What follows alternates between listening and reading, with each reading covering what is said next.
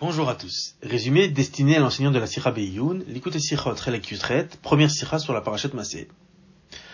Au début de notre paracha, Moshe Rabbeinu va résumer les 42 étapes que les Bnei Israël ont traversées avec lui dans le désert, jusqu'à la rentrée en Eretz Israël. Moshe Rabbeinu ne rentrera pas en Israël, mais il va les accompagner quasiment jusqu'à l'entrée.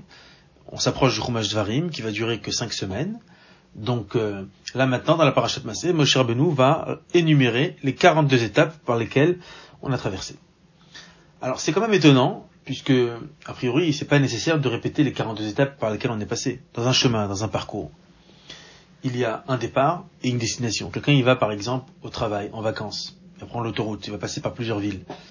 On n'a pas besoin de citer toutes les villes et tous les villages par lesquels il est passé. Ce qui compte, c'est de savoir d'où il est parti et où il arrive. Alors d'où on est parti De Mitzrayim, où on arrive notre destination, c'est Eret Israël. Éventuellement, on pourrait parler aussi de Matan Torah, de la traversée de la mer Rouge. Mais a-t-on besoin d'énumérer les 42 étapes par lesquelles on est passé? Donc c'est un sujet qu'on a abordé plusieurs années, en commentant par exemple le commentaire du Baal Shem Tov, qui explique que dans la vie de chaque juif, il y a 42 étapes aussi. Aujourd'hui, on va développer ça un peu différemment. On va expliquer l'enseignement qu'on peut tirer pour nous dans la vie de tous les jours des 42 étapes, et comment ces 42 étapes représentent le parcours des Israël dans l'exil. Et donc, en comprenant comment ce voyage s'est passé à l'époque de l'Égypte, on va comprendre comment nous aussi, on va appliquer, on va appliquer cela sur notre parcours pour aller vers la Géoula. On y va. Donc notre paracha commence par Elemas Ebnei Israël, Ashayatsu Meret Mitzraim, Beyad Moshe Voici les voyages que les Bnei Israël ont fait pour sortir de la terre d'Égypte avec Moshe Aaron.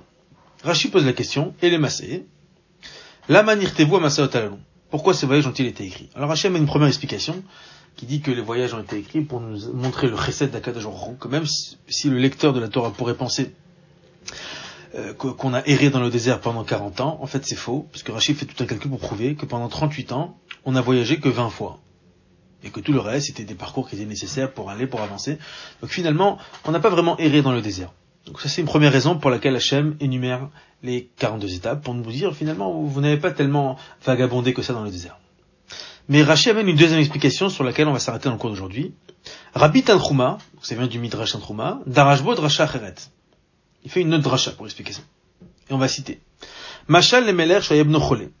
Prenons la parabole d'un roi qui avait son fils qui était malade. Et le roi amène son fils dans un endroit lointain pour le guérir. Alors, dans la route de retour, lorsque le fils est guéri, le père a commencé à énumérer toutes les étapes. Il lui a dit, ici, on avait dormi. Ici, on avait froid. Ici, tu avais eu mal à la tête, etc. Et donc, on comprend que Rashi veut nous dire que pourquoi, deuxième explication, pourquoi Akadosh Baruch énumère les 42 étapes, pour nous dire, voilà, on est arrivé à la destination, donc on va énumérer les étapes pour se rappeler toutes les péripéties qu'on a eues. Et d'ailleurs, le Midrash, il ramène, le Midrash Rabbah, il ramène ce, ce, cette, même cette, même explication du Midrash Rouma, et il rajoute, il dit que Akadosh Baruch Hu a dit à Moshe Rabbeinu, rappelle-leur au Bnei Israël tous les endroits dans lesquels ils m'ont énervé. Donc d'après cette explication, les 42 étapes seraient pour rappeler tous les endroits où on a énervé Akadosh Baruch Hu, et donc c'est pour ça qu'on rappelle les 42 étapes. Alors, ce machal, cette parabole que, que Rashi amène, nous soulève plusieurs questions. On va s'arrêter principalement sur quatre questions. Première question, le nombre des étapes. Il y a 42 étapes. Et Rachid, dans l'exemple, il ne va citer que trois exemples. Dormir, avoir froid et avoir mal à la tête. Pourquoi ces trois exemples? Qu'est-ce qui est de particulier? Deuxième question. Si on n'a cité que trois exemples, ça veut dire que certainement ces trois exemples représentent des choses majeures dans le voyage. C'est pas seulement qu'on aurait pu en citer plus, c'est que certainement ça représente quelque chose de majeur. Donc quel est euh, l'aspect majeur de ces, de ces trois exemples? Donc c'est en fait un complément à la première question. Troisième question. Kan nous Il dit, ici nous avons dormi. N'oublions pas que dans l'exemple, on doit rappeler qu'au moment où on a énervé Hachem. Ok? Donc on peut comprendre éventuellement quand il a eu froid, parce qu'il s'est mal couvert. Bon, peut-être ça a énervé le roi. Donc ça, ça nous rappellerait des, choses comme on a énervé Hachem. Quand on a mal à la tête, le mal de tête, effectivement, ça rappelle quand on a donné mal à la tête à Hachem, ça on a fait des bêtises. je peux comprendre encore. Mais dormir, euh, pourquoi le sommeil, ça poserait problème? En quoi ça pose problème quand je vis, quand, quand je vis dehors? Pourquoi Dans le machal, en quoi ça pose problème qu'il a dormi? C'est encore une question. Autre question, quand on rentre dans les détails, on remarque que lorsque Rachel met les trois exemples, les deux premiers exemples, il les donne au pluriel, le troisième, il donne au singulier. les deux premières étapes, c'était ici, nous avons dormi, nous avons eu froid, alors que le troisième exemple, c'est tu as eu mal à la tête. Pourquoi on est passé du, pluriel au singulier? Ça a l'air d'être des détails techniques, mais comme on va expliquer dans le cours, ces détails vont en dire long sur notre mission jusqu'aujourd'hui pour arriver vers Mashiach. En effet, on a posé une première question, pourquoi trois étapes? Qu'est-ce qu'il y a de particulier dans ces trois, dans ces trois étapes? S'il y en a trois, et que c'est les trois premières, certainement que ces trois premières correspondent aux trois premières étapes que nous avons eues pour aller depuis la terre d'Égypte, donc de Ramsès, jusqu'à Piachirot, qui était juste à côté donc du, de, la, de, la, traversée de, de Yamsou, de la traversée de la mer Rouge. Trois étapes. Donc les trois étapes. La première étape, c'était le, parcours de Ramsès à Sukkot. La deuxième, comme c'est écrit dans notre paracha de Sukkot à Etam. Et la troisième, de Etam à Piachirot. Et eh ben, en effet, quand on analyse profondément, on voit que ces trois étapes correspondent aux trois exemples que Rachid a donnés. La première étape que Rachid a donnée, c'est Kanyashanu, ici nous avons dormi. C'est exactement ce qui s'est passé à Sukkot. Pourquoi? Puisque Rachid nous raconte dans la paracha Béchalach que le premier jour de la sortie d'Égypte, on a fait un seul voyage. donc on a fait un seul voyage de Ramsès à Sukkot, et on a dormi là-bas, et ben Yamasheni, c'est le lendemain qu'on a fait le prochain voyage. Donc Kan ici nous avons dormi, nous rappelle la première nuit que nous avons eue dans le désert, dans la route vers le désert, euh, la, première, la première fois que nous avons dormi, Kan Donc ça, ça rappelle la première étape. La deuxième étape, on a dit qu'ils ont voyagé de Sukkot à Etam. Quand on voit, quand on voit ce que, ce que se raconte la paracha, on voit qu'à Etam, c'est là qu'ils ont eu le fameux miracle des anané à Kavod, des nuées de gloire, qui les protégeaient de beaucoup de choses, et entre autres, qui les protégeaient de la chaleur du soleil. Donc s'ils les protègent de la chaleur du soleil, ça veut dire qu'ils ont commencé à avoir de la fraîcheur. Donc quand il dit Kan Hokar, nous ici nous avons eu froid, ben, il rappelle la deuxième étape dans laquelle on a eu la clim, dans laquelle on a eu les, les anané à Kavod qui nous ont protégés. Et la troisième étape, quand on a voyagé de Etam à Piachirot. Piachirot, c'est la première fois où les Bnei Israël ont râlé. Mais ils n'ont pas râlé parce qu'ils avaient faim. Ils avaient déjà râlé avant parce qu'ils avaient faim, ils avaient soif. Là, ils ont râlé stam. Ils ont râlé avec des, avec des arguments logiques. Des arguments qui n'ont rien à voir avec la faim. Quand un juif, il a faim. Bon, on peut comprendre. Il parle, il dit j'ai faim, j'en ai marre, qu'est-ce que je fais ici? Mais là, les Bnei Israël, ils, ont, ils, sont, sont, mis à se plaindre. Ils ont dit, on, aurait préféré servir les Égyptiens que mourir dans le désert. Qui a dit que tu vas mourir? C'est quoi cette plainte? C'est pas une plainte qui était liée à la faim. C'était une, plainte qui était rationnelle, dans laquelle les Bnei Israël remettaient en question leur, leur, présence, leur présence dans le désert pour aller vers la terre d'Israël. Ils remettaient en présence cette, cette, cette, euh, cette, présence. Et ça, ça correspond à Rachashta et Roshra, avoir mal à la tête. C'est quoi avoir mal à la tête? C'est commencer à prendre la tête. Tu commences à prendre la tête avec des questions. T'as faim, t'as faim, mais si t'as pas faim, pourquoi tu prends la tête avec des questions? Donc en fait, le rabbi explique que les trois étapes que Rashi a données, le sommeil, le froid et le mal de tête, correspondent aux trois premières étapes. La première étape dans laquelle nous avons passé la première nuit dans le désert, la deuxième étape dans laquelle on a été rafraîchi par les nuées, et la deuxième étape dans laquelle on a commencé à prendre la tête, à avoir mal à la tête, à raconter des bêtises. D'accord? Bon, maintenant il faut aller un peu plus, profondément pour expliquer euh, pourquoi il y avait besoin de trois voyages, c'est quoi le, sens de, ces trois voyages dans la vie, dans la vie de tous les jours. Mais pour expliquer ça, il faut d'abord expliquer quel est le sens du voyage. Là, jusqu'à présent, on parle d'un voyage, euh, ben, un voyage classique, quoi. Un voyage, on se déplace, on va du point A au point B, en passant par 42 étapes, un voyage dans un désert. Mais en fait, c'est expliqué dans la Chassidoute que le parcours des Bnei Israël dans le désert représente la avoda, le travail des Bnei Israël, pour raffiner le midbar à Amim. Ça c'est un passage dans Ézéchiel qui nous dit, Hachem, il nous dit, Ve'eveti etrem le midbar Amim, je vous emmènerai dans le désert des nations. C'est l'exil. Et donc, les 42 étapes que les Bnei Israël ont traversées dans le désert, correspondent aux 42 étapes que nous traversons pour arriver vers la Géoula. 42 étapes que nous traversons dans le désert des nations. Edmond explique ça longuement dans l'écoute Torah. Il dit que, lorsque Moshe Rabbeinu rappellera dans la parachat Ekev l'ampleur de ce désert, il dit que c'est un désert dans lequel il y a des, serpents vénémeux, etc. Et donc, c'est ce qui veut dire spirituellement que, que le désert est un lieu dans lequel l'homme n'y habite pas, donc l'homme avec un H majuscule, c'est Akadosh Baruch C'est un lieu dans lequel les forces du mal opèrent. C'est un lieu duquel les forces du mal tirent leur énergie. Donc, notre parcours dans, le désert représente notre parcours vers la Géoula. Maintenant, il y a un rapport très clair entre notre parcours en Égypte, pour aller vers l'État d'Israël, et notre parcours maintenant en exil pour aller vers la Géoula. Parce qu'il est écrit dans Mira, qui met cette rame Eretz Mitzrayim, Arenu Niflaot. Kadosh Baruch dit, de la même façon que tu es sorti d'Égypte, c'est comme ça que je te montrerai donc à l'avenir, à Mashiach, des miracles. Et c'est expliqué De là, on comprend qu'il y a un lien entre la Geulat Mitzrayim et la Geoula Atida. On explique le précédent dans un Mahamar que la capacité que nous aurons lorsque Machar viendra d'éradiquer le mal provient de notre capacité à la sortie d'Égypte d'éradiquer l'Égypte. Et donc, on comprend que le parcours qui s'est passé par les le parcours qui s'est passé par les bénis Israël lorsqu'ils sont sortis d'Égypte est un, est, un, est un parcours que nous aussi on va reproduire. Alors, analysons ce parcours. Dans ce parcours, on a dit qu'il y a eu 42 étapes. Mais si on devait le scinder en deux, tout le parcours, on aurait deux grandes étapes. Une première étape, depuis la traversée, enfin, pardon, depuis la sortie d'Égypte jusqu'à la mer Rouge. Une deuxième étape, depuis la traversée de la mer Rouge, jusqu'à l'entrée en Eretz Israël. On pourrait parler aussi de Torah, etc. Mais dans l'ensemble, on va séparer en deux. On va comprendre tout de suite pourquoi. En effet, pourquoi ces trois premières étapes? Ces trois premières étapes font référence à l'annulation des forces du mal. Parce que, qu'est-ce qu'ont vu les Israël? Les Israël, ils avaient un ennemi, c'était l'Égypte. Lorsqu'ils ont quitté l'Égypte, cet ennemi était toujours vivant. Ils l'ont quitté, ils les ont laissés partir, mais il était toujours vivant. Que s'est-il passé lorsqu'ils étaient devant la mer Rouge? Là, ils ont vu Vayar Israël et Mitzrayim met al Sfatayam. Ils ont vu les, les Égyptiens, l'Égypte qui était morte. Ça veut dire ils ont vu l'éradication du mal de l'Égypte. Donc spirituellement, ça veut dire que il y a une phase pendant le parcours dans laquelle Hachem nous montre, voilà, tu peux éradiquer le mal, je te montre de quoi ça a l'air et ça peut s'arrêter là.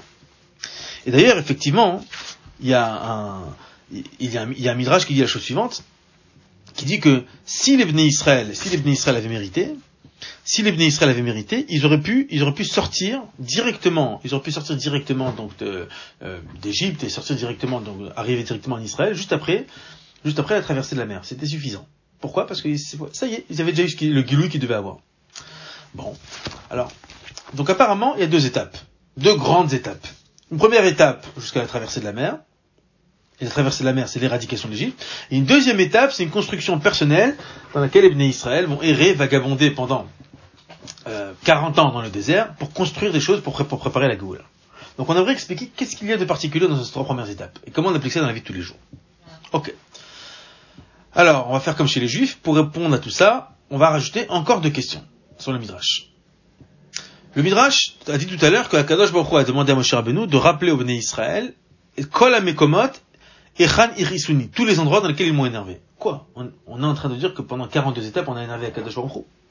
C'est quand même fort. Première question. Deuxième question. Et en fait, c'est une question pour introduire la réponse. Dans le Machal, dans l'exemple, qu'est-ce qui s'est passé? Le roi a fait un chemin aller et il a fait un chemin retour. Le chemin aller, c'était pour aller guérir son fils. Il l'a guéri. Et ils font le chemin retour pour retourner au palais. Et dans le chemin retour, ils repassent par les mêmes étapes. Ça, on comprend. Mais dans le Nimshal, dans l'image, on a fait qu'un chemin aller. On est parti vers la terre d'Israël. Mais on n'est pas revenu après en Mitzrayim. Alors, pourquoi a-t-on besoin d'énumérer les 42 étapes? Comment ça fonctionne? Ok. Alors en fait, pour comprendre tout ça, ça va être un, petit peu, pas compliqué, mais un peu fin, donc il faut, s'accrocher. On va expliquer en vérité ce qui se passe lorsqu'un juif, lorsqu'un juif il est dans ce fameux parcours dans, le désert. On va quand même faire peut-être un petit résumé pour ne pas se perdre. Donc, on a ramené un machal dans Rashi.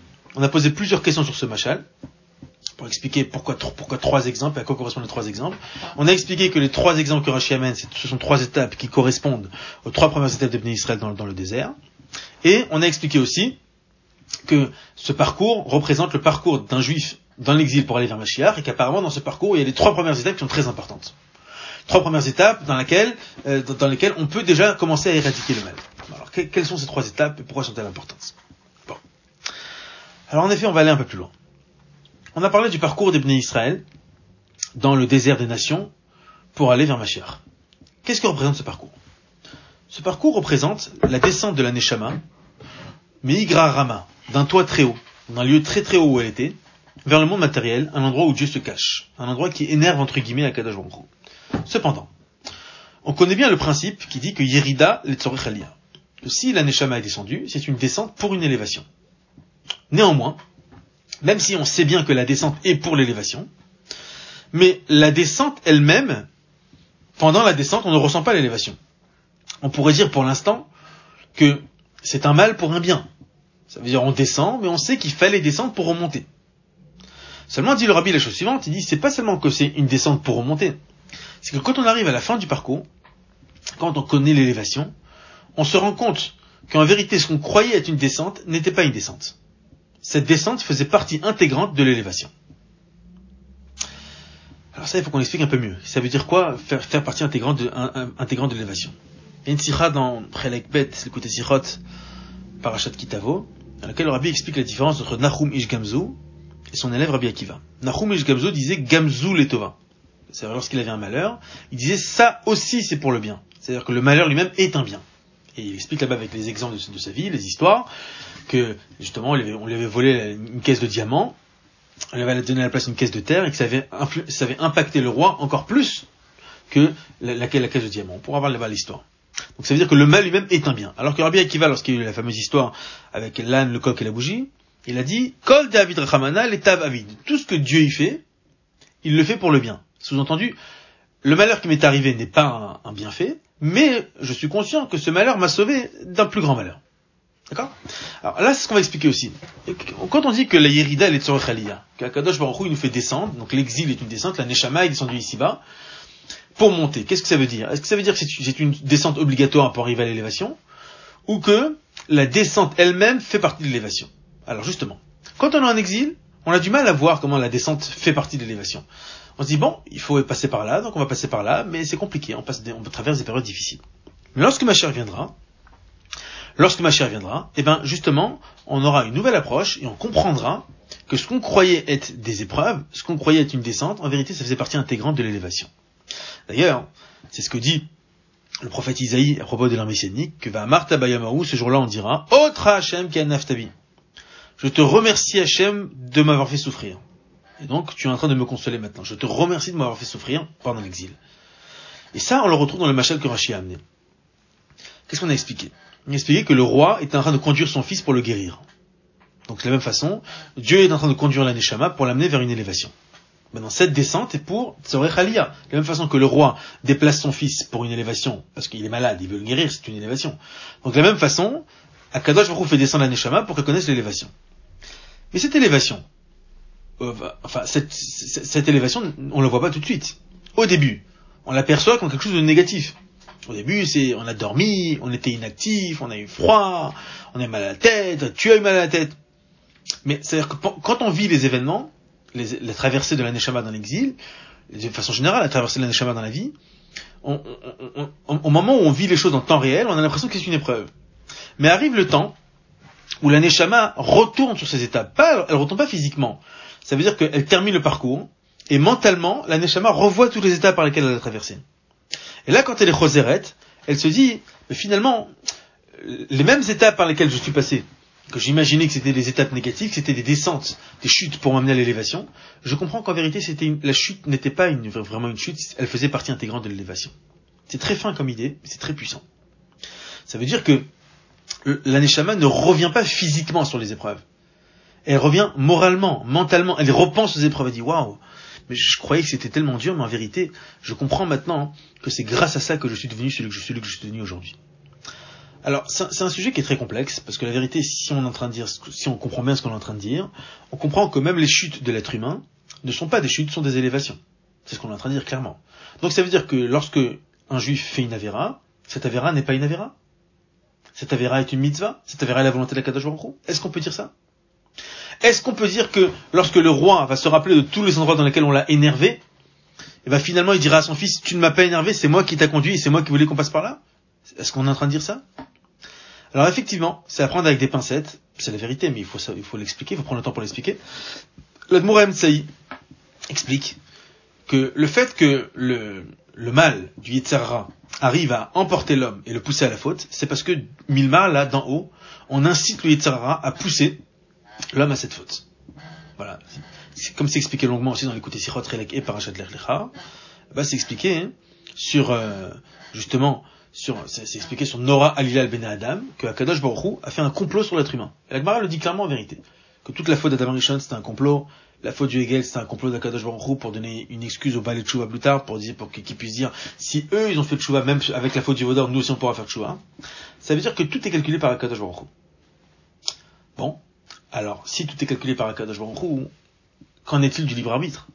Et de la punition et du salaire? Parce que la base même de Sahar et Onesh, c'est d'accepter le fait que j'avais un livre arbitre. Je pouvais décider de faire la mise ou de ne pas la faire, et comme j'ai décidé de la faire, je suis récompensé, parce que si j'avais décidé de ne pas la faire, j'aurais été puni. Et si on dit que de toutes les façons, Hachem a décidé de ce que je vais faire et que même les Averot sont voulus par Akadosh Baruch alors, est-ce que ça va pas à l'encontre du libre arbitre? La réponse est non. Ça ne va pas à l'encontre du libre arbitre. Pourquoi? Puisque ce, push du ciel qui va aider le Yitzhara à emporter sur le bien est fait de façon cachée. N'est pas fait de façon active. Ça veut dire que l'être humain ne ressent pas ce push. L'être humain, au moment où il prend la décision, il sent qu'il prend sa propre décision. Et il n'est pas donc impacté par le Yitzhara. Certes, Hachem va donner de la force au Yitzhara, mais l'être humain ne le sent pas à ce moment-là. Donc puisqu'il ne le sent pas à ce moment-là, il le fait de son plein gré. Donc là, on rentre dans un, des sujets les plus complexes du libre arbitre, qui veut dire que Hachem maîtrise bien sûr la décision finale, mais d'un autre côté, l'homme n'est pas au courant de la décision d'Hachem, donc comme l'homme n'est pas au courant, au moment où il le fait, il le fait de plein gré. Et c'est pour ça qu'il est jugé. Mais encore d'autres sirotes, où le rabbi explique, des lettres du rabbi aussi, où il explique que même si Hachem a décidé quelque chose, dans le système d'Hachem, c'est prévu qu'un juif peut surprendre Hachem entre guillemets. Mais ça, c'est un autre sujet. Donc reprenons. Bien sûr que même les, chutes que le juif a décidé de faire de son propre gré sont voulues par un Kadosh Baruch Sauf que le juif ne s'en rend pas compte. Il pense le décider, et Bémet, il le décide lui-même au, moment où il le fait, mais il ne sait pas qu'en qu fait, Hachem avait déjà prévu ça dans le système, et que, c'est pour l'intérêt, c'est pour l'intérêt d'Akadosh Baruch Quel est l'intérêt d'Akadosh Baruch C'est que le juif fasse chouva, qu'il s'élève à un niveau encore plus élevé, et qu'il arrive au niveau de ce donot nasulo kizachuyot, que les fautes commises intentionnellement se transforment en mérite. Donc si on résume bien, nous avons ici deux catégories de Yerida. Première Yerida, première chute, c'est la Neshama qui descend parce qu'elle doit descendre, elle est en mission. C'est une chute, mais c'est une chute programmée par Hachem. Deuxième possibilité, c'est la chute que l'homme s'impose par lui-même. Il fait une avéra, donc il se jette lui-même dans le ravin. Et on, est en train d'expliquer que ces deux catégories de chutes sont voulues par Akadosh Baruch sauf que la première est active, c'est-à-dire Hachem il montre clairement que c'est lui qui, envoie, fait descendre la personne, alors que dans la deuxième, Hachem ne le montre pas, c'est l'être humain qui prend ses décisions. Et bien en effet, on lui explique que c'est ça la différence entre les trois premières étapes du parcours des Israël jusqu'à la mer Rouge et toutes les autres étapes qui ont suivi. Bien sûr. Donc les, les trois premières étapes que les bénis Israël ont fait étaient des étapes qui étaient nécessaires. Il fallait passer par ça. Il fallait passer par ces étapes, il fallait passer par ces descentes. On était en Mitzrayim, pour arriver en Israël, il fallait passer par une descente. Alors, mais comment on va arriver? Il y a un midrash qui dit que si les bénis Israël méritaient, à peine ils avaient levé les pieds de la mer, ils auraient pu rentrer en Israël. Par miracle, évidemment. Ça veut dire que il y a un parcours qui était nécessaire. Il fallait passer un petit peu par le désert. Ça, il fallait passer. Mais c'est un parcours dans lequel on voyait Hachem, dans lequel on n'avait pas abandonné à Kadosh Baruch on, on peut comprendre de, de, de la Syrah ce que le rabbi veut dire, a priori, qu'il y a des fois des, des, situations où on sent que Hachem nous amène dans une sorte de chute, d'accord? Mais c'est pas que Shalom on transgresse la volonté d'Hachem, mais c'est une chute parce qu'on le ressent moins, on ressent moins à Kadosh Baruch On sent que on, on sent moins sa présence. Ça, c'était les trois premières étapes. Trois premières étapes dans lesquelles on sent une chute, mais on sent que c'est une chute qui est programmée et qui est dirigée par Akadosh Baruch Par contre, les étapes qui vont s'en suivre après la traversée de la mer, eux, vont être, un, résultat direct des fois des Israël. Ça veut dire que ça, c'est le choix de la personne qui décide, je vais faire une faute, je vais descendre. Maintenant, avec ça, on comprend pourquoi le Midrash n'a cité que trois exemples. Bien sûr. Parce que dans, les trois exemples, on, se pose la question dans, quoi on a vu la main claire d'Akadosh Baruch La main d'Akadosh Baruch qui est le Meler dans l'exemple, on l'a vu dans, le, dans, les trois premières étapes.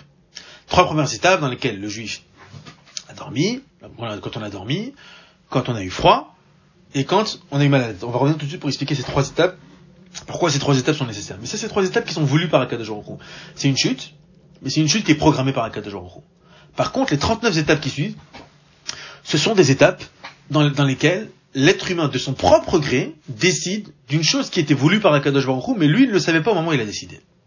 Et donc c'est pour ça que Rashi et le Midrash ne citent que trois exemples. Parce qu'il dit, nous on te cite ce que Hachem a imposé. Après, verroulé.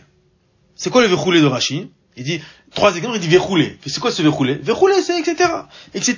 Ce etc. correspond à toutes les étapes qui vont suivre après. Qui va écrire le verroulé C'est l'être humain. C'est moi qui va écrire le verroulé. Tu peux avoir un verroulé comme ça, tu peux avoir un verroulé comme ça. Et l'objectif de, de, de, toutes ces chutes, c'est quoi? C'est de permettre l'élévation, l'élévation de l'être humain et l'élévation en général de l'univers vers Akadosh Baruch Il faut quand même qu'on explique c'est quoi la particularité de ces trois premières étapes?